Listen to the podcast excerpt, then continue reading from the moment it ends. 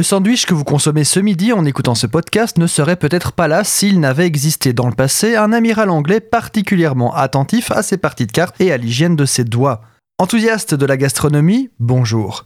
Il est consommé en France 76 sandwichs chaque seconde. Ça fait plus de 2 milliards de consommation chaque année dans l'Hexagone. Sandwich, sandwich, sandwich, les prononciations sont infinies. En francophonie, il peut d'ailleurs être masculin ou féminin suivant les régions. Ne soyez donc pas surpris si au cours d'un voyage vous entendez parler d'une sandwich. Et parlant de voyage, nous allons justement voyager jusqu'en Angleterre en l'an de grâce 1762 pour rejoindre à sa table le sir John Montagu, rien à voir avec Roméo, le comte de Sandwich. John est en pleine partie de cartes et se retrouve affamé, mais loin, très loin de lui, l'envie de quitter la table et sa partie si passionnante. On lui sert donc une tranche de roast beef entre deux tranches de pain. Le comte est séduit, non seulement il ne doit plus quitter la table pour manger, mais ses mains restent propres pour manipuler les cartes.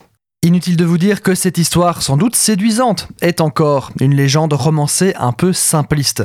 Encore une jolie histoire qui séduit l'oreille, mais pas le cerveau. Maintenant, prenons un peu de recul et interrogeons-nous sur l'essence même du sandwich. Un sandwich, qu'est-ce que c'est? Peut-on le définir par le pain, par la garniture? Que différencie le sandwich de la tartine au final? Est-ce qu'un burger est encore un sandwich? Pensez-vous que l'humanité a dû attendre qu'un noble anglais s'extasie devant pour seulement commencer à reproduire la recette? La recette la plus simple du monde aussi, hein, faut pas l'oublier. Évidemment, que non. Le comte de sandwich a certes donné son nom, mais il n'a aucun autre lien avec cette invention. On trouve des traces écrites dans les textes anglais du XVIe siècle qui faisaient mention de bread and meat, du pain et de la viande en guise d'encas.